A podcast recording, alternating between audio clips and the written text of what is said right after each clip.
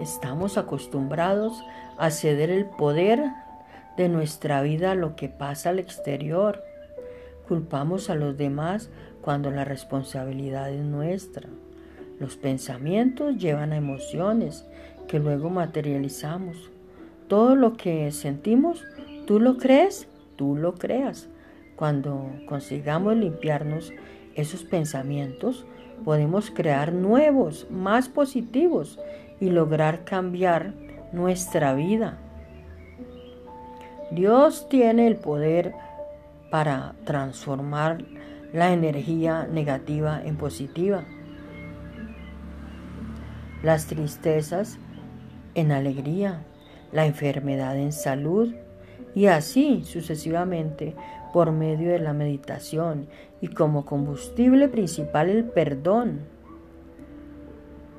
lo que nos hará transformar todo aquello, toda aquella energía que anda, que anda cautiva en el error, en luz, ya purificada. Una vez que estamos dispuestos a ofrecer nuestro perdón, obtendremos la paz espiritual y una vida con menos preocupaciones. Por favor, repite conmigo. Lo siento, perdón, te amo, gracias. Varias veces sintiéndolo realmente. Lo siento, perdón, te amo, gracias. Al decir lo siento, es igual a, a decir estamos reconociendo que algo entra en nuestro sistema y queremos el perdón por lo que eso nos produjo. Perdóname.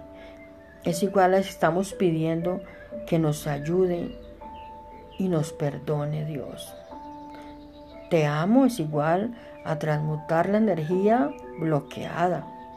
Gracias es nuestra fe en que todo será resuelto para el bien mayor de todos.